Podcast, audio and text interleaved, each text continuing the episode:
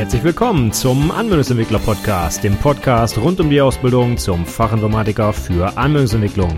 In dieser Episode gibt es einen Einstieg in die Kryptographie. Viel Spaß! Hallo und herzlich willkommen zur 131. Episode des Anwendungsentwickler Podcasts. Mein Name ist Stefan Macke und heute steigen wir mal in ein super spannendes Thema der IT ein und zwar die Kryptographie. Das ist nicht nur spannend, das ist auch höchstgradig prüfungsrelevant übrigens, deswegen mache ich das hier auch. Ähm, ich werde noch mal eine Podcast-Episode aufnehmen zur ähm, Novellierung oder zur Novelle, wie auch immer, äh, der IT-Berufe im Jahr 2018. Da wurde nämlich ein bisschen was erweitert Wort. Das war wirklich nur eine winzige Kleinigkeit, aber das eine Wort, was äh, hinter ganz viele Bereiche der, äh, des Ausbildungsrahmenplans, Ausbildungsrahmenplans geschrieben wurde, ist IT-Sicherheit und Datenschutz, aber das nur ganz am Rande. Also IT-Sicherheit gehört spätestens seit 2018 zum Grundbestandteil der Ausbildung äh, jedes IT-Berufs übrigens. Ja? Also nicht nur für die Physis. Man könnte jetzt meinen, so ja, Systemintegration, ne? die machen da so ein bisschen Verschlüsselung und HTTPS und diesen ganzen Schnickschnack. Nein, auch für Anwendungsentwickler und übrigens auch für alle anderen IT-Berufe ist das ein wichtig, eine wichtige Kernkompetenz quasi das war auch bislang schon so, ne? Auch äh, in den vergangenen Abschlussprüfungen wurde durchaus auch in GA2, also im allgemeinen Teil der Abschlussprüfung, schon was zur Verschlüsselung abgefragt und asymmetrisch, symmetrisch und, und dieses ganze Zeug, ne, war auch bisher schon Bestandteil der Prüfung. Aber seit 2018 ist es jetzt nochmal ein bisschen offizieller mit aufgenommen worden und das heißt auch sicherlich, dass sich ein bisschen was auch in den Abschlussprüfungen ändern wird, dass es vielleicht noch mehr Fokus bekommt und noch in die, ja, vielleicht, ich, ich weiß nicht, in der Tiefe, weiß ich nicht, aber vielleicht einfach, ähm, ja, noch, noch wahrscheinlich wahrscheinlicher drankommt, auch in den Abschlussprüfungen. Deswegen ist es auf jeden Fall an der Zeit, hierüber mal ein bisschen zu schnacken. Und wir steigen heute mal ins Thema ein, äh, Kryptographie. Und ich habe mal so ein paar Sachen mitgebracht, damit wir mal so einen Einstieg finden, warum das Ganze überhaupt wichtig ist und worum es uns überhaupt geht. Und da bin ich mal gespannt, wie lange ich heute durchhalte, wie weit wir es schaffen, denn ich glaube, ja, da kann man ganz viel zu erzählen. Ich würde sagen, ich steige einfach mal ein. Ich sage jetzt mal nicht, äh, was ich heute alles vorstellen werde, denn ich weiß es selber noch nicht, wie lange es dauern wird. Wir fangen einfach mal ganz vorne an und gucken mal, wie weit wir heute so kommen. Ähm, Grundsätzlich, was hat es eigentlich mit Kryptographie auf sich? So habe ich jetzt die Episode mal genannt. Kryptographie ist eigentlich die Wissenschaft von der Verschlüsselung von Informationen. Verschlüsselung ist aber nur eine Geschichte, die im Rahmen der Informationssicherheit, also der IT-Security für uns wichtig ist. Es gibt auch noch viele andere Bereiche. Heutzutage nennt man Kryptographie aber auch äh, in einem bisschen, wie soll man sagen, erweiterten Rahmen auch äh, irgendwie alles, was sich irgendwie mit IT-Security auseinandersetzt. Ja, eigentlich ging es bei der Kryptographie nur um die Verschlüsselung Verschlüsselung. Aber wenn ich heutzutage Kryptographie sage, dann meine ich auch alles, was damit so weiter zusammenhängt. Insbesondere sowas, was wir heute noch durchgehen werden, Hash-Verfahren zum Beispiel, elektronische Signatur, solche Sachen. Da wird zwar unter Umständen irgendwas verschlüsselt, aber es geht nicht um das eigentliche Ziel, die Inhalte zu verschlüsseln, sondern es ist nur so ein, so ein Mittel zum Zweck. Das werden wir dann aber nochmal sehen, wenn wir uns die Details da anschauen. Ich habe jetzt einfach mal Kryptographie als Überbegriff so ein bisschen genommen und wir werden uns alle möglichen Sachen dazu anschauen. Auch etwas, was nicht direkt mit Verschlüsselung zu tun hat. Ähm, ja, aber historisch, wie gesagt, Kryptographie, erstmal hat es nur mit Verschlüsselung zu, tun. Äh, Verschlüsselung zu tun. Ähm, bevor wir da aber tiefer einsteigen, gucken wir uns vielleicht nochmal die Schutzziele an, die wir unter anderem mit Verschlüsselung versuchen einzuhalten. Das sind die drei Schutzziele der Informationssicherheit. Das sind die Vertraulichkeit, die Integrität und die Authentizität. Komplexität. Und diese drei Begriffe wurden auch genau so schon mal in der Abschlussprüfung abgefragt. Das ist also absolutes Basiswissen für jeden ITler, für jeden IT-Beruf auch. Das hatte ich jetzt schon erwähnt, ja. Schauen wir uns diese drei Schutzziele mal einmal kurz an. Los geht's mit der Vertraulichkeit. Was bedeutet das? Vertraulich sind Informationen, wenn sie nur von dem gelesen werden können, für den sie da waren, also ursprünglich mal gedacht waren. Ganz oft wird im Zusammenhang mit diesen Schutzzielen und auch mit der Kryptographie als solches immer ein Beispiel genommen. Und zwar, wenn zwei Personen miteinander Dinge austauschen wollen, Informationen, Daten, Geheimnisse, was auch immer. Ja, dann haben wir eine Person A und eine Person B und die wollen miteinander kommunizieren. Und bei dieser Kommunikation sollen diese drei Schutzziele eingehalten werden. In der Literatur heißt die Person A meistens auch Alice, weil die ja mit A anfängt, und B heißt Bob. Das heißt, Alice und Bob wollen miteinander irgendwas austauschen und die wollen dann zum Beispiel die Vertraulichkeit wahren Stellen wir uns mal vor, Alice möchte äh, Bob eine E-Mail schicken. Und wenn bei dieser E-Mail die Vertraulichkeit gewährleistet sein soll, dann bedeutet das, dass nur Bob diese E-Mail lesen können darf. Denn wenn jemand anders die lesen kann, ist die Information dann nicht mehr vertraulich. Also muss Alice irgendwas tun, damit nur Bob den Inhalt der Mail lesen kann.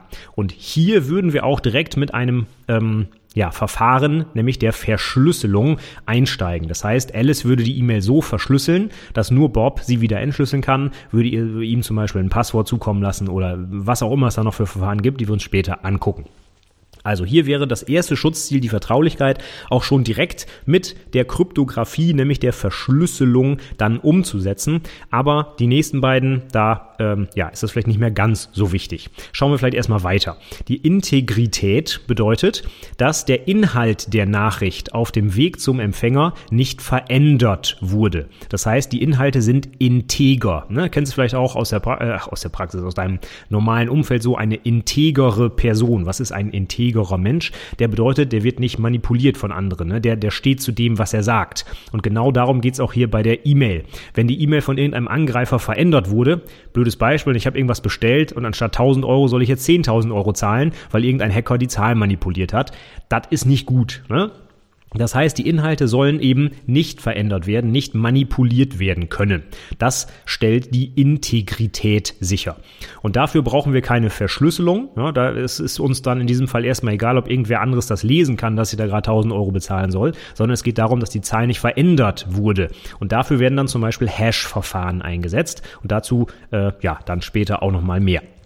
Ja, dann kommen wir noch zum dritten Schutzziel und das ist die Authentizität. Die Authentizität bedeutet, dass ganz sicher die Nachricht auch vom angegebenen Absender stammt und eben nicht von einem Angreifer, der so tut, als wäre er der Absender. Es geht also darum, dass ich einwandfrei identifizieren kann, wer mir eine Nachricht geschickt hat und dass eben nicht ein Angreifer, der sich irgendwie verstellt oder der ja andere auch durchaus technische Mittel benutzt, um mir vorzugaukeln, er wäre der Absender, ähm, dass sowas eben nicht passieren kann. Das heißt, ich möchte auch sicher sein, wenn ich eine Nachricht bekomme, dass sie auch wirklich von dem Absender kommt und nicht von irgendwem anderes. Und hierfür sind meistens mehrere Verfahren einzusetzen, insbesondere die Verschlüsselung und auch Hash-Verfahren. Das werden wir uns dann aber auch nachher nochmal anschauen. Also, die drei Schutzziele. Vertraulichkeit. Der Inhalt der Nachricht kann nur von dem gelesen werden, der sie lesen können soll. Integrität, der Inhalt der Nachricht wird nicht manipuliert durch irgendeinen Angreifer. Und Authentizität, die Nachricht kommt auch wirklich von dem, der vorgibt, sie geschickt zu haben und nicht von irgendeinem Angreifer, der nur so tut, als wäre er das. Das sind die drei Schutzziele der IT-Sicherheit, Informationssicherheit. Und die kann man insbesondere jetzt, haben wir gerade schon ge ge gehört, ganz grob, zwei davon, dafür brauchen wir auf jeden Fall Verschlüsselung, gucken uns ja gleich an, wie das funktioniert. Aber bevor wir das machen, müssen wir uns erstmal die Verschlüsselung allgemein noch ein bisschen angucken. Da gibt es nämlich zwei verschiedene grundlegende Verfahren, die man einmal abgrenzen muss und die man auch durchaus in der Prüfung abgrenzen können muss. Also wichtiges Wissen, und zwar die symmetrische und die asymmetrische Verschlüsselung. Das sind die beiden grundsätzlichen Verfahren, wie ich Dinge verschlüsseln kann. Fangen wir vielleicht erstmal an, was ist denn Verschlüsselung an sich? Verschlüsselung bedeutet also, ich mache irgendeinen Inhalt so unkenntlich, dass ich, wenn ich ihn lesen kann, nichts damit anfangen kann. Ich kann aber dann aus diesem, das nennt man dann auch Chiffrat, das Original wiederherstellen, also den Text, den ich mal verschlüsselt habe, indem ich mit einem Schlüssel das wieder entschlüssel. Das heißt, ich gebe meine Daten in irgendeinen Algorithmus rein. Es kommt dann irgendwas raus, äh, was ich nicht mehr lesen kann, irgendein kryptischer Text, ja. Wie gesagt, das heißt das Chiffrat. Und wenn ich jetzt einen äh, Schlüssel nehme und das wieder entschlüssel, dann kommt mein Originalcode wieder, äh, Originalcode, mein Originaltext wieder raus. Ne? Wir waren ja beim Beispiel E-Mail. Das heißt, ich verschlüssel die E-Mail die ich gerade geschrieben habe, da schreibe ich, hey, hallo Bob, ich äh, habe hier was gekauft, 1000 Euro, lalalala. Und diese E-Mail schicke ich in einen Verschlüsselungsalgorithmus mit einem Schlüssel und raus kommt halt irgendwas Unleserliches, mit dem niemand mehr was anfangen kann. Und wenn ich dieses Chiffrat jetzt nehme und wieder entschlüssel mit dem passenden Schlüssel, dann kann ich die Originalnachricht wieder lesen. Das ist also das, was man landläufig unter Verschlüsselung versteht. Das ist tatsächlich jetzt hier auch gemeint. Es ist jetzt nicht noch irgendwie eine komische Definition, die von dem abweicht, was alle Menschen da draußen so von äh, Verschlüsselung äh, oder unter Verschlüsselung verstehen würden. Das ist nicht der Fall. Es geht einfach darum, Dinge unleserlich zu machen und dann aber auch wieder entschlüsseln zu können, um sie halt eben wieder lesen zu können. Und da gibt es jetzt eben diese beiden Verfahren, symmetrisch und asymmetrisch. Was hat es damit auf sich? Das klassische Verfahren, was man jetzt, ne, ich sage mal so, wenn ich meine Oma fragen würde, was Verschlüsselung ist, ne, dann würde die mir wahrscheinlich mit dem symmetrischen Verfahren antworten. Symmetrische Verschlüsselung bedeutet nämlich, ich habe einfach irgendeinen Schlüssel, ein, ein Kennwort, ein Passwort, irgendeine geheime Passphrase, was auch immer. Damit verschlüssel ich meinen Inhalt, dass ich ihn nicht mehr lesen kann. Und mit genau diesem Schlüssel, den ich da gerade eingegeben habe, also meinem Passwort, Kennwort, was auch immer, kann ich das Ding auch wieder entschlüsseln. Ja? Und das ist schon die symmetrische Verschlüsselung. Bedeutet, zum Verschlüsseln, also aus dem lesbaren Text das Chiffrat machen und zum Entschlüsseln, also aus dem Chiffrat wieder das, äh, den Originaltext machen, benötige ich den gleichen Schlüssel. Deswegen heißt das symmetrisch. Auf der linken Seite der Verschlüsselung und auf der rechten Seite der Entschlüsselung wird der gleiche Schlüssel benutzt. Deswegen Symmetrie. Ne? Symmetrie kennst du noch aus, ja, wahrscheinlich auch aus dem Geometrieunterricht in der Schule. Symmetrisch ist eine Figur, wenn beide Seiten gleich aussehen. Ne? Wenn ich eine Achse durchziehen kann und die linke auf die rechte Seite klappen kann, dann habe ich eine symmetrische Figur. Und deswegen ist das hier auch symmetrische Verschlüsselung. Linke Seite, rechte Seite ist der gleiche Schlüssel. Also, das bedeutet symmetrische Verschlüsselung. Beispiel dafür, wenn ich zum Beispiel ein, ein ZIP-File erzeuge. Ne? Ich habe irgendwie eine Datei und die packe ich in ein verschlüsseltes ZIP-File. Da muss ich, wenn ich zum Beispiel 7-Zip benutze oder WinZip oder WinRAR oder was auch immer, kann ich beim, ähm, beim Packen sagen, hey, schütze das mal mit einem Kennwort. Und dieses Kennwort brauche ich auch, wenn ich das Ding dann wieder entpacken will. Das heißt, gleiches Kennwort, also symmetrisches Verfahren. Und wie kann ich das jetzt mal übertragen auf meine E-Mail-Kommunikation? Ja, ich könnte jetzt zum Beispiel der Alice ein Kennwort oder die, besser, die Alice denkt sich das Kennwort selber aus. Ich gebe ihr das nicht, sonst wüsste ich das ja. Also Alice denkt sich so ein Kennwort aus und verschlüsselt damit die Mail.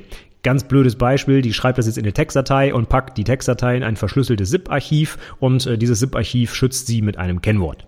Und dann kann der Bob, wenn er das Kennwort kennt, auch das ZIP-Archiv wieder entpacken und kann den Text lesen. So, einfaches Beispiel dafür.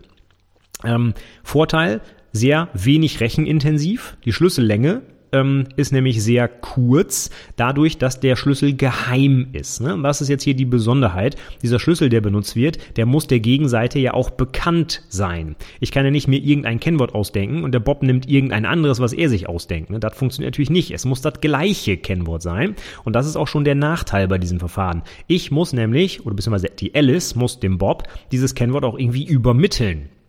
Und wie macht sie das jetzt? Soll sie ihm das in der E-Mail mitschicken? Ja, dann ist die Vertraulichkeit nicht gewährleistet. Ne? Wenn ich die E-Mail lesen kann, dann habe ich sowohl die ZIP-Datei als auch das Passwort. Steht ja in der Mail drin so. Ne? Dann kann ich es auch direkt entschlüsseln. Also das ist äh, bisschen witzlos. Vielleicht kennst du es aus der Praxis, wenn du irgendwo geheime Informationen von irgendwelchen Geschäftspartnern bekommst, ne, dann schicken die tatsächlich, das kenne ich aus meiner eigenen Praxis wirklich, deswegen nehme ich das Beispiel hier, da schickt die äh, irgendwie ein ZIP-File, das verschlüsselt ist und fünf Minuten später kommt die nächste Mail und da steht dann das Passwort drin. So, das ist natürlich toll. Wenn ich jetzt einen Hacker habe, der meinen Mail-Server gekapert hat, dann kann er beide Mails lesen, ne, dann ist das Ganze witzlos. Das heißt, wenn ich wirklich einen sicheren Schlüsselaustausch haben möchte, dann darf ich nicht dasselbe Medium nehmen, über das ich gerade meine Inhalte übertrage. Wenn ich eine Mail mit verschlüsseltem Anhang verschicke und auch per Mail das Passwort verschicke, egal ob es die gleiche Mail ist oder eine spätere Mail, das ist völlig egal. Wenn der Kanal Mail kompromittiert ist, wenn der Angreifer auf meinen Mail-Server kommt, dann kann er beides lesen und kann damit das ähm, Chiffrat entschlüsseln. Das heißt, das ist also völlig unsinnig, äh, Passwörter per E-Mail zu verschicken, auch wenn es zwei verschiedene Mails sind. Ja, das ist völlig, äh, völlig Banane. Das hat nichts mehr mit IT-Security zu tun, ist einfach nur dämlich. Da kann ich das Passwort auch irgendwo anders hinschreiben. Ja, das ist, das ist bescheuert. Das ist aber gleichzeitig das äh, größte Problem bei diesem Verfahren, denn ich muss diesen Schlüssel ja jetzt irgendwie zu Bob rüberkriegen. Und wie mache ich das, wenn ich nicht eine Mail hinterher schicken darf? Ja, ich brauche einen zweiten Kanal. Und dieser Kanal muss auch sicher sein. In der Praxis könnte ich da jetzt vielleicht einfach anrufen ne? und dem Bob einfach mal das Kennwort durchgeben. Jetzt haben wir natürlich gleich ein Problem, wenn ich so kryptische Passwörter habe, ne? Kleines K, großes Q, Ausrufezeichen, Unterstrich, irgendwas, ne? Da kommt es natürlich auch mal schnell zu vertippern. Das heißt, das ist unkomfortabel, ne? Ich muss dem am Telefon irgendwie minutenlang ein Passwort diktieren, ja? Ich muss den tatsächlich auch anrufen, das heißt, er muss auch da sein, ja? Das ist, bin ich wieder zeitlich gebunden und so weiter. Außerdem kann natürlich auch das Telefon eventuell abgehört werden, ja? Das sind natürlich jetzt alles Szenarien, die vielleicht für uns in der Praxis nicht ganz so wichtig sind, aber theoretisch wäre es ja so. Das heißt, ich brauche einen sicheren Kanal, um mein Passwort, meinen Schlüssel, meinen geheimen Schlüssel von A nach B zu übertragen. Und das ist der zentrale Nachteil dabei, denn in der Praxis gibt es so einen Kanal erstaunlich selten. Wir haben gerade schon gesehen, E-Mail, hm, nicht so toll. Telefon, ja, würde vielleicht gehen, kann man auch anzapfen, ja, okay, aber es könnte auch einfach ein Kollege im Büro daneben stehen und hören, wie ich das Passwort diktiere, ja, und schon ist das Passwort kompromittiert. Also äh, gar nicht so einfach, sowas wirklich sicher zu übertragen tatsächlich. Da muss man dann schon einen äh, passenden Weg dafür finden. Und genau deswegen gibt's noch das andere Verfahren, nämlich das asymmetrische. Und das soll genau diesen zentralen Nachteil des symmetrischen Verfahrens, nämlich den Schlüsselaustausch, ähm, ja, eliminieren. Und zwar deutlich leichter machen, denn da muss ich eigentlich gar nichts mehr austauschen, aber das sehen wir dann gleich. Wir fassen nochmal ganz kurz zusammen. Symmetrisches Verfahren. Der zentrale Nachteil, der Schlüssel muss auf einem anderen Weg irgendwie ausgetauscht werden. Der Vorteil ist aber, dadurch, dass der Schlüssel geheim ist, also nicht irgendwie öffentlich, ähm, ist es sehr schwer, den zu knacken. Deswegen darf der Schlüssel auch ruhig ein bisschen kürzer sein. Nenne ich jetzt einfach mal so eine äh, Schlüssellänge, die durchaus heutzutage üblich ist diese Schlüssel, äh, ich rede jetzt hier die ganze Zeit von Passwörtern, ja. Letztlich sind die Schlüssel, wenn wir hier auf technischer Ebene reden, aber nichts anderes als irgendwelche Bitfolgen. Und symmetrische Schlüssel sind zum Beispiel 128 Bit lang. Das heißt, so lang wie eine IPv6-Adresse. Das weißt du hoffentlich, dass die ähm, so lang sind. Und ich merke mir immer, äh, wie viele IPv6-Adressen es geben kann mit so einem tollen Spruch. Ähm, ich könnte mit IPv6 mit 128 Bit jedem Sandkorn im Universum mehrere Millionen IP-Adressen geben. So viele Möglichkeiten gibt es bei 128 Bit. Das heißt, es dauert ganz schön lange, einen Schlüssel zu knacken. Denn was könnte ich jetzt tun, wenn ich den Schlüssel nicht kenne? Ich weiß aber, dass es ein 128-Bit langer Schlüssel ist. Ja, dann könnte ich ja einfach alle Möglichkeiten ausprobieren. Und das ist auch genau das zentrale Verfahren, wie ich so ein Passwort oder einen Schlüssel allgemein knacken kann. Ich probiere einfach alles aus, was geht. Ja? Wenn ich weiß, ich habe 128 Bit, ja, fange ich mit 0000000 an, dann kommt 0000001 und bis ich dann irgendwann bei 11111111 angekommen bin. Dann habe ich alle Möglichkeiten durchprobiert. Das Verfahren nennt sich auch Brute Force. Ja, ich versuche einfach mit roher Gewalt, Brute Force, einfach jedes beliebige Passwort auszuprobieren. Bei 128 Bit dauert das aber ein bisschen länger, weil es halt so viele Möglichkeiten gibt, dass ich einfach nicht fertig werde. Ne? Und darauf basiert auch diese gesamte Kryptographie übrigens. Ja, ganz nur so kleiner Exkurs nebenbei. Ähm, die symmetrische und auch die asymmetrische Verschlüsselung sind nur deswegen sicher in Anführungszeichen, weil es einfach unendlich lange dauern würde, das auszurechnen. Sollte es aber irgendwann zum Beispiel diese lustigen Quantencomputer geben, die gerade in Entwicklung sind, dann können die vielleicht viel, viel schneller diese ganzen äh, verschiedenen Möglichkeiten ausprobieren und sind dann auch viel schneller fertig und haben dann vielleicht so ein Passwort, was heute noch sicher ist, ähm, relativ schnell geknackt. Das heißt, wenn heute 128 Bit ähm, was weiß ich, ich sage jetzt einfach mal, drei Milliarden Jahre dauert, mit einem normalen PC auszurechnen, dann könnte das vielleicht mit einem moderneren PC relativ schnell gehen. Das ist auch der Grund, warum das BSI, das Bundesamt für Sicherheit in der Informationstechnik, jedes Jahr eine neue Empfehlung rausgibt, wie lang diese Schlüssel heutzutage denn noch sein sollen. 128 Bit ist vielleicht in fünf Jahren nicht mehr lang genug, weil die PCs, die es dann gibt, schon so leistungsfähig sind, dass die ganz, ganz, ganz schnell das ausrechnen können. Und mit ganz, ganz schnell meine ich dann vielleicht nicht mehr eine Milliarde Jahre, sondern eine Million Jahre. Ja, also es ist immer noch extrem langsam, aber ist dann vielleicht nicht mehr äh, als sicher zu bezeichnen und dann müsste ich vielleicht mal eine längere äh, Schlüssellänge benutzen. Gut, also zurück äh, zum Thema. So ein Schlüssel, ne, das ist normalerweise eine Bitfolge. Bei symmetrischen Schlüsseln haben wir üblicherweise einfach mal so gesagt 128 Bit. Kann auch längere geben, ist überhaupt kein Problem, aber 128 Bit ist noch relativ sicher heutzutage, ja, was auch immer das jetzt heißt. Ja. Vielleicht gibt es auch schon andere Empfehlungen. Auf jeden Fall nur so eine grobe Hausnummer 128 Bit. Und ich vergleiche das jetzt einfach mal direkt mit so einem asymmetrischen Schlüssel. Der ist deutlich länger. Da würde ich heutzutage schon einen 40 mal so langen Schlüssel empfehlen empfehlen, nämlich 4096 Bit lang. Also nur, dass man mal so einen, äh, so, so einen Eindruck hat. Ne? Symmetrisch, der Schlüssel ist geheim und ist relativ kurz mit 128 Bit, auch wenn der schon enorm lang ist, wenn ich alles ausprobieren will. Demgegenüber ein asymmetrischer Schlüssel ist 4096 Bit lang, also 40 mal so lang. Ja, nur, dass man mal so ein grobes Gefühl dafür bekommt. Und jetzt gucken wir uns auch mal an, warum das so ist. Wir hatten schon gesagt, das zentrale ähm, oder der zentrale Nachteil des symmetrischen Verfahrens ist der Schlüsselaustausch. Und das ist der zentrale Vorteil des asymmetrischen Verfahrens, denn dort gibt es keinen Schlüsselaustausch in dem Sinne. Warum nicht? Das asymmetrische Verfahren heißt, dass ich zum Verschlüsseln und zum Entschlüsseln unterschiedliche Schlüssel benutze. Deswegen asymmetrisch. Ja? Verschlüsseln mit Schlüssel A, entschlüsseln mit Schlüssel B. Wie soll das jetzt funktionieren? Naja, das funktioniert so, dass diese beiden Schlüssel, wir hatten ja schon gesagt, das sind eigentlich nur irgendwelche Bitfolgen, miteinander in Beziehung stehen. Die kann man mathematisch miteinander so berechnen, ja, mit einem komplexen Verfahren, das sind dann zum Beispiel die Verschlüsselungsalgorithmen, dass ich äh, quasi nicht einen einzigen Schlüssel habe, sondern eben zwei, ein Schlüsselpaar, und die gehören so zusammen, dass eben mathematisch, wenn ich mit dem einen verschlüssel, nur mit dem anderen ein Entschlüsseln möglich ist. Dafür gibt es also entsprechende äh, kryptografische Algorithmen, die mir so ein Schlüsselpaar erzeugen. Das wird dann ganz komplex mathematisch berechnet. Übrigens muss man das für die Ausbildung nicht herleiten können. Ja, ich habe mal eine äh, Kryptographie-Vorlesung gesehen und Teile davon sogar selber gehalten, wo wirklich noch auf dem Blatt Papier äh, mit höherer, na wohl so hoch ist die Mathematik gar nicht, die man braucht, aber wo wirklich noch auf dem Blatt Papier diese Schlüssel ausgerechnet werden mussten. Keine Angst, das brauchst du in der Ausbildung nicht. Du musst einfach nur wissen, wie das Zeug funktioniert, denn ehrlich gesagt, ich wüsste auch nicht, warum ich das im Studium lernen muss. Ja, äh, niemand wird auf dem Blatt Papier so einen Schlüssel ausrechnen. Es geht nur darum zu verstehen, wie die Algorithmen funktionieren. Ja, da muss man vielleicht die mathematischen Hintergründe kennen. Okay, du musst das nicht wissen. Ehrlich gesagt, ich weiß es auch nicht in Klammern mehr. Ich wusste das mal, heute weiß ich es auch nicht mehr und es ist mir auch egal. Ich muss nur verstehen, wie das Verfahren funktioniert. Es gibt also zwei Zahlen, sage ich jetzt mal ganz blöd. Diese beiden Zahlen hängen mathematisch so zusammen, die werden ähm, berechnet und diese beiden Zahlen, letztlich reden wir hier von riesengroßen Primzahlen, ja, wenn du das genauer wissen willst, guck dir das gerne an, wie die Verschlüsselungsverfahren funktionieren. Letztlich ähm, geht es bei der Verschlüsselung darum, dass ich irgendwas mit Primzahlen, das sind unsere Schlüssel, mal nehme und dann komische Modulo-Operationen darauf mache. Ja, das ist also nicht irgendwie ganz höhere Mathematik mit, ich weiß nicht was, Funktionen, höhere Ordnung und bla und blub. Das ist im Prinzip relativ simple Mathematik, die da angewendet wird. Ähm, und da kann man ähm, ganz gut mit Basisoperationen wie eben Modulo und Multiplikation zum Beispiel seine Daten schon verschlüsseln. Und es ist jetzt eben so, dass diese beiden Schlüssel, das sind halt im Prinzip letztlich nichts anderes als riesen, riesen, riesen, riesengroße Primzahlen, die man dann eben als Bitfolge darstellen kann. Und diese beiden Primzahlen hängen halt eben so zusammen, dass wenn ich jetzt dieses Schlüsselpaar habe und ich nehme den einen Teil und verschlüssel damit etwas, dass ich nur mit dem anderen Teil das Zeug wieder entschlüsseln kann.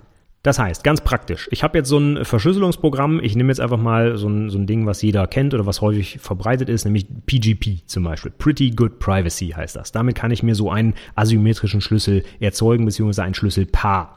Das heißt, ich denke mir jetzt nicht irgendein Passwort aus, sondern ich drücke auf einen Knopf und muss dann manchmal so ein bisschen meine Maus hin und her bewegen, dass so ein bisschen Zufall mit in die Schlüsselberechnung reinkommt. Dann rechnet das Ding ein bisschen rum, manchmal zwei, drei, vier Sekunden, wenn es länger ist, auch mal 50, 60 Sekunden und rechnet so ein Schlüsselpaar aus. Das wird also wirklich äh, kryptografisch berechnet und am Ende kommt dann halt eben was raus, was aus zwei Teilen besteht, nämlich den beiden Schlüsselteilen. Und einen Teil davon, im Prinzip ist ganz egal, welchen ich jetzt nehme, aber einer davon wird als privater Schlüssel bezeichnet und der andere als öffentlicher Schlüssel. Das ist auch nur eine Definitionssache. Grundsätzlich verhalten sich beide äh, Schlüssel identisch. Ich kann mit dem einen fair und mit dem anderen wieder entschlüsseln und auch umgekehrt. Das ist also nur eine Definitionssache, welcher Teil des Schlüsselpaars privat und öffentlich ist. Vom Verhalten sind die beiden Schlüssel gleich, aber irgendwann sage ich mal so, dieser eine von beiden ist jetzt privat und der andere ist öffentlich sind erstmal nur Namen für diese beiden Schlüsselteile, aber die beschreiben auch schon, was ich mit diesen Schlüsseln machen kann, darf, soll, wie auch immer. Der private Schlüssel muss nämlich absolut privat, also geheim bleiben. Den darf niemand jemals in die Finger kriegen. Das ist ein ganz geheimes Ding, was nur ich als Ersteller dieses Schlüsselpaars haben darf. Das heißt, den packe ich in meinen Tresor, den lege ich irgendwo auf einen, am besten nicht auf meine Festplatte im Klartext oder so, sondern irgendwo, wo nur ich ran kann. Da gehört dieser private Schlüssel hin. Wenn dieser private Schlüssel in fremde Hände gerät, ist das komplette Verfahren hinfällig. Das heißt, das Ding muss auf jeden Fall unter allen, allen Umständen privat gehalten werden. Also bei mir. Der öffentliche Schlüssel hingegen, der ist für jeden einsehbar und darf einsehbar sein und muss sogar einsehbar sein für jeden, denn sonst funktioniert das Verfahren nicht. Das heißt, öffentlicher Schlüssel, den kann ich irgendwo, äh, keine Ahnung, per Mail verschicken, den kann ich auf meine Website stellen, den kann ich äh, ausdrucken und irgendwo hinlegen. Das ist ganz egal, den darf und muss auch jeder lesen können. Auf meiner privaten Website äh, blog.macke.it habe ich zum Beispiel meinen PGP-Schlüssel hinterlegt. Wenn du mir also was Verschlüsseltes schicken willst, dann kannst du dir den öffentlichen Schlüssel da nehmen, damit was verschlüsseln und dann kann ich das Zeug nur lesen. Wie das Ganze funktioniert, sehen wir dann gleich. Also, kurz zusammengefasst, privater Schlüssel unbedingt geheim halten. Öffentlicher Schlüssel kann jeder sehen, muss sogar jeder sehen, damit das Verfahren funktioniert. Denn was ist jetzt die Idee dahinter? Gucken wir uns mal an, was das jetzt heißen soll. Wofür brauchen wir das? Dieser öffentliche Schlüssel, der ist irgendwo im Internet. Ne? Denk einfach dran, Stefan hat seinen Schlüssel irgendwo auf seinen Webserver gepackt, damit den jeder lesen kann. Und was will ich jetzt erreichen mit der Verschlüsselung? Ja, die Vertraulichkeit. Das haben wir schon gehört. Wenn Alice an Bob jetzt also eine E-Mail schicken will, die nur Bob lesen können soll, dann würde Alice mit dem öffentlichen Schlüssel von Bob diese Mail verschlüsseln. Der öffentliche Schlüssel, der steht irgendwo im Internet, den kennt die schon, ja, da brauchen sie keinen Austausch, weil den kann Bob einfach irgendwo hinschreiben, wo Alice Zugriff drauf hat. Also bestenfalls auf seine Website oder er schickt ihn ihr einfach per E-Mail. Ist auch überhaupt kein Problem. Der darf überall zugänglich sein. Überhaupt kein Thema. Das heißt, hier ist genau dieses Verfahren des Schlüsselaustausches deutlich vereinfacht. Ne? Bob kann Alice einfach seinen öffentlichen Schlüssel schicken. Den darf auch jeder lesen auf dem Weg. Das muss nicht besonders sicher sein oder sonst irgendwas. Denn der ist ja öffentlich. Und jetzt kann Alice diesen Schlüssel nehmen und damit die Nachricht verschlüsseln.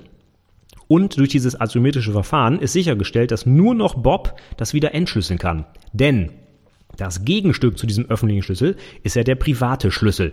Und durch den kryptografischen Algorithmus ist ja sichergestellt, dass ich nur mit dem Gegenstück des Schlüssels wieder entschlüsseln kann. Das heißt, wenn ich den öffentlichen Schlüssel für die Verschlüsselung benutzt habe, dann kann ich selber dieses Ding nie wieder entschlüsseln, denn ich habe das Gegenstück nicht. Ich muss den privaten Schlüssel haben, um das entschlüsseln zu können.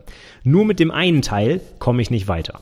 Da Bob aber der Einzige ist, der beide Teile hat, nämlich seinen privaten Schlüssel ja bei sich zu Hause irgendwo sicher abgelegt hat, ist er der Einzige, der diese Nachricht jemals entschlüsseln kann.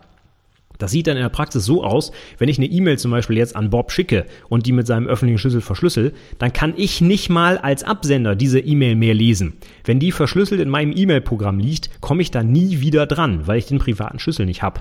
Das ist durchaus ein Problem, wenn ich äh, die nicht zusätzlich im Klartext nochmal abspeichere, was viele E-Mail-Programme anbieten. Ja, mache ich einfach, setze ich den Haken und dann äh, speichert der mir die nochmal im Klartext ab. Wenn ich das nicht tun würde, könnte ich die Inhalte selber auch nicht mehr lesen, weil ich den privaten Schlüssel nicht besitze. Also, Verfahren ist so, ich nehme den öffentlichen Schlüssel, verschlüssel damit irgendwas, schicke das an den Inhaber des privaten, Gegenstücks zu diesem Schlüssel und nur der kann das wieder entschlüsseln. Das ist das asymmetrische Verfahren. So, ähm, jetzt gibt es noch ein paar Nachteile dabei. Ne? Die sollten wir nicht verschweigen. Das, den einen haben wir schon gehört, und zwar die Schlüssellänge. Die ist sehr, sehr, sehr, sehr viel größer als bei symmetrischen Verfahren. Warum, kann man jetzt vielleicht auch so ein bisschen erahnen. Und zwar die privaten und öffentlichen Schlüssel hängen mathematisch ja zusammen. Das ist ja ein Schlüsselpaar, das durch einen Algorithmus berechnet wurde. Wenn jetzt die eine Hälfte dieses Schlüssels quasi öffentlich sichtbar irgendwo im Internet liegt, dann ist es tendenziell etwas einfacher, den Gegenpart zu berechnen, als wenn ich wirklich bei Null anfangen muss und alles ausprobieren muss, wie bei dem symmetrischen Verfahren, wo ja der Schlüssel geheim ist. Jetzt ist es so, ich habe ein Schlüsselpaar und die Hälfte des Schlüssels ich sage es jetzt einfach mal ganz blöd, ohne das genau zu erklären, aber ganz grob, dass man es nachvollziehen kann, die Hälfte des Schlüssels liegt im Internet. Ja, dann ist es vielleicht ein bisschen einfacher, die andere Hälfte aus dieser bestehenden Hälfte, die ich ja lesen kann, zu berechnen, als wenn ich einfach bei Null anfangen müsste und auf gut Glück irgendeinen Schlüssel ermitteln müsste. Ja? Das heißt, es ist etwas einfacher, das zu brechen, dieses Verfahren. Also quasi auszuprobieren, wie denn wohl das Gegenstück wäre. Und deswegen müssen die Schlüssel einfach länger sein, weil ich sonst, dadurch, dass ich halt einen Teil des Schlüssels schon kenne, eben ja, einfacher auf den Rest schließen könnte. Und ein bisschen länger heißt dann halt in diesem konkreten Fall zum Beispiel 40 mal so lang. Ja? Und das ist auch gleich der zentrale Nachteil des Verfahrens. So ein Schlüssel, der halt 40 mal so lang ist, ja, der braucht halt eben auch ein bisschen, um berechnet zu werden, auch bei der aktiven Verschlüsselung. Das heißt, wenn ich jetzt meine gesamten Daten immer asymmetrisch verschlüsseln müsste, bräuchte ich ein Vielfaches der Rechenleistung, weil der Schlüssel einfach so enorm lang ist im Vergleich zu dem symmetrischen Verfahren. Also, für so eine Massenverschlüsselung, sage ich jetzt mal ganz blöd, ne, und jede Mail, die hin und her geht, asymmetrisch zu, vers zu verschlüsseln, wäre ein ziemlich hoher Rechenaufwand, weil der Schlüssel einfach so lang ist. Ne? Das ist ein Nachteil dabei. Dafür habe ich aber den großen Vorteil, dass ich den öffentlichen Schlüssel einfach irgendwo hinstellen kann und mir keine Gedanken mehr darüber machen muss, wie ich denn meinem Kommunikationspartner ein geheimes Kennwort zum Beispiel übermitteln könnte. Das fällt hier komplett weg, weil einfach der Schlüssel, ja, der ist halt öffentlich, ne? muss ich nicht mehr austauschen. Der kennt den halt im Zweifel schon. Jetzt ist es aber so, wenn ich Alice und Bob nochmal wieder herannehme, wenn die beide miteinander verschlüsselt kommunizieren wollen, dann brauchen beide Seiten so ein Schlüsselpaar. Das Beispiel, was wir uns gerade angeguckt haben, da war es ja so, dass Alice an Bob etwas verschlüsselt schickt. Das funktioniert auch. Aber wenn Bob Alice jetzt was zurückschicken will, was auch verschlüsselt ist, dann geht das nicht mehr mit diesem einen Schlüsselpaar. Was könnte ähm, Bob jetzt machen? Wenn er seinen privaten Schlüssel nimmt, um die Nachricht an Alice zu verschlüsseln, dann kann Alice die zwar wieder entschlüsseln, weil sie hat ja Bobs öffentlichen Schlüssel, aber leider hat ja auch jeder andere auf der Welt diesen Schlüssel. Das heißt, die Vertraulichkeit wäre nicht mehr sichergestellt.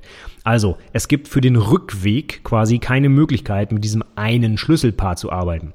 Das heißt, Alice muss auch ein Schlüsselpaar haben, Beide Seiten müssen so ein Schlüsselpaar sich generieren und dann muss die jeweils andere Seite den öffentlichen Teil zugänglich gemacht bekommen. Das heißt, Alice hat ein Schlüsselpaar und zusätzlich den öffentlichen Schlüssel von Bob und Bob hat auch ein Schlüsselpaar und zusätzlich den öffentlichen Schlüssel von Alice. Diese Informationen müssen vorliegen, wenn beide Seiten miteinander kommunizieren wollen schon etwas komplizierter als beim symmetrischen Verfahren. Da müssen beide Seiten nur einen Schlüssel kennen. Die Frage ist nur, wie sie den austauschen, ja. Aber das mal so ganz nebenbei. Ähm, einfacher ist es schon. Ne? Beide Seiten müssen einen einzigen Schlüssel kennen. Bei dem asymmetrischen Verfahren müssen beide Seiten nicht nur einen Schlüssel kennen, sondern ein Schlüsselpaar haben und dann auch noch den öffentlichen Schlüssel des Gegenübers. Das heißt, das Verfahren ist insgesamt schon etwas aufwendiger als das symmetrische Verfahren, ja? Und alles nur deswegen, weil dieser Schlüsselaustausch in der Praxis so problematisch ist sind wir mal ganz ehrlich, für den 0815 Anwendungsfall, ne? Ich will irgendwie, was weiß ich, einem Kumpel irgendwelche Partyfotos schicken oder so, ne? Das würde ich niemals asymmetrisch machen, weil bis ich dem Kumpel erklärt habe, wie er sich ein Schlüsselpaar generiert, um dann und hin und oh Gott, ne? Ganz gruselig. Ich habe das mal sogar mit Matsubi gehabt, habe ich dem das alles erklärt und dann hat er sich ein Schlüsselpaar generiert und dann hat der mir anstatt seinen öffentlichen Schlüssel seinen privaten Schlüssel zugeschickt. So, ja. Und ich meine, das war ein IT-Azubi, ja, wo ich davon ausgehe, dass sie schon grundsätzlich ein bisschen mehr Technikverständnis haben als jetzt, was weiß ich, meine Oma, meine Mutter, wie auch immer. Das heißt, für den normalen Menschen da draußen ist das asymmetrische Verfahren einfach viel zu kompliziert. Ja, deswegen würde ich da schon sagen, Ganz normal asymmetrisches Verfahren, ZIP-File verschlüsseln und irgendwo kurz anrufen oder per SMS äh, das äh, Passwort verschicken, wenn es jetzt keine hochkritischen Geheimdienstinformationen sind. Gehen wir jetzt mal nicht von aus, ja? Also für die Praxis würde ich einfach empfehlen, symmetrische Verschlüsselung, ZIP-File und irgendwie das Passwort äh, auf einem anderen Weg zuschicken und dann bin ich fertig. Das asymmetrische Verfahren ähm, ist aber in unserer technischen Praxis viel, viel wichtiger. Denn wo wird dieser Schlüsselaustausch zu einem Problem? Ja, wenn zum Beispiel Server und Clients miteinander reden. Und genau dafür brauchen wir das. Stellen wir uns vor, wir haben einen verschlüsselten Webserver, hm, Stichwort HTTPS. Ja, wie sollte das funktionieren, wenn ich allen meinen Besuchern meiner Website, bevor sie überhaupt draufkommen, erstmal einen Schlüssel zuschicken muss? Das ist einfach unmöglich. Das kann ich nicht gewährleisten. Deswegen brauchen wir in der technischen Welt. Auf jeden Fall das asymmetrische Verfahren. Und das ist da viel, viel dominanter, viel, viel verbreiteter, einfach weil dieser Schlüsselaustausch so ein technisches Problem darstellt. Wenn der Schlüsselaustausch kein technisches Problem ist, also bei so ziemlich jedem Anwendungsfall aus unserer privaten Praxis, brauchen wir auch kein asymmetrisches Verfahren. Wenn es um das Beispiel dieser verschlüsselten E-Mail geht und angenommen Alice und, Bob, Bo, Alice und Bob wollen miteinander kommunizieren, dann müssen sie ja wirklich nur einmal den Schlüssel austauschen und dann kann Alice Bob was Verschlüsseltes schicken und Bob Alice wieder zurück mit dem gleichen Schlüssel. Da nur sie beide den Schlüssel kennen, ja, sind sie fertig. Ne? Sie müssen einmal den Schlüssel austauschen und können in beide Richtungen verschlüsselt kommunizieren. Super. Beim asymmetrischen Verfahren ist es halt ein bisschen aufwendiger. Beide brauchen ein Schlüsselpaar und den öffentlichen Schlüssel des jeweils anderen. Und dann würde Alice die Nachricht an Bob mit Bobs öffentlichem Schlüssel verschlüsseln. Bob würde die Nachricht mit seinem privaten Schlüssel wieder entschlüsseln. die dann lesen. Und wenn der Alice jetzt antworten will, dann nimmt er den öffentlichen Schlüssel von Alice und verschlüsselt damit die Nachricht an Alice und die kann das mit seinem äh, mit ihrem privaten Schlüssel wieder entschlüsseln. Das heißt, ne, wir haben hier nicht nur einen einzigen Schlüssel, sondern wir haben vier Schlüssel insgesamt, die miteinander, ja, äh, interagieren will ich nicht sagen, aber die einfach vorhanden sein müssen und die wir korrekt einsetzen müssen, damit das Verfahren funktioniert. Und ich darf auf keinen Fall aus Versehen mal einen privaten Schlüssel verschicken und solche Sachen. Das heißt, wir haben auch weiterhin noch diese Sorgfaltspflicht, dass dieser private Schlüssel oder besser gesagt die beiden privaten Schlüssel von Alice und Bob nicht in falsche Hände gelangen. Ja, also in, ist intensiver das Verfahren, ja, ist ein bisschen komplizierter und auch äh, für ITler äh, habe ich festgestellt, in der Praxis äh, haben viele immer noch ein Problem damit zu verstehen, wann man welchen Schlüssel wo benutzen muss. Ja? Deswegen auch heute die Episode hier, damit das vielleicht ein bisschen klarer ist und damit du es dann in der äh, Praxis auch korrekt einsetzen kannst. Gut, ich schaue mal auf die Uhr und stelle fest, oh mein Gott, ich äh, äh komme wirklich überhaupt nicht äh, so schnell voran, wie ich es eigentlich vorhatte. Ich hatte noch ganz andere Themen für heute auf dem Plan, aber das macht nichts. Wir haben jetzt eigentlich einen ganz guten Abschluss für die heutige Episode bekommen, nämlich Verschlüsselung, ja, symmetrische, asymmetrische Verschlüsselung. Ich fasse nochmal kurz zusammen, was haben wir heute gelernt? Kryptographie ist die Wissenschaft von der Verschlüsselung von Informationen. Heutzutage fasst man aber auch viele andere Sachen noch darunter zusammen unter der Kryptographie, die nicht direkt was mit Verschlüsselung zu tun haben. ist also eher so ein allgemeiner Oberbegriff geworden geworden. In der Informationssicherheit haben wir drei Schutzziele, die wir unter anderem mit der Kryptographie umsetzen. Und zwar die Vertraulichkeit. Inhalte werden nur von den Leuten gelesen, die auch ja, das lesen dürfen. Integrität, die Inhalte werden nicht manipuliert. Authentizität, die Inhalte stammen auch wirklich von dem Absender, der vorgibt, es zu sein.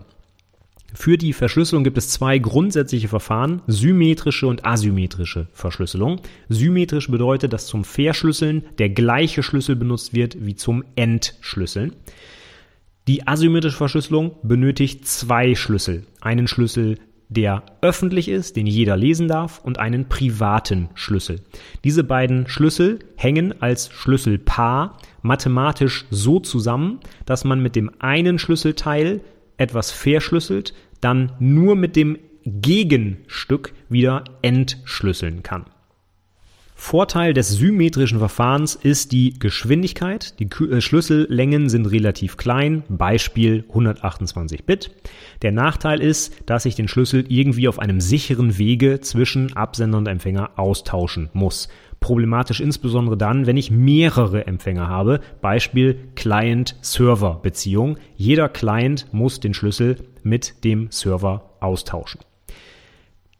Vorteil des asymmetrischen Verfahrens ist genau das. Der Schlüsselaustausch wird vereinfacht, denn die öffentlichen Schlüssel sind einfach überall zugänglich, kann ich per Mail verschicken, im Internet irgendwo hinterlegen, was auch immer.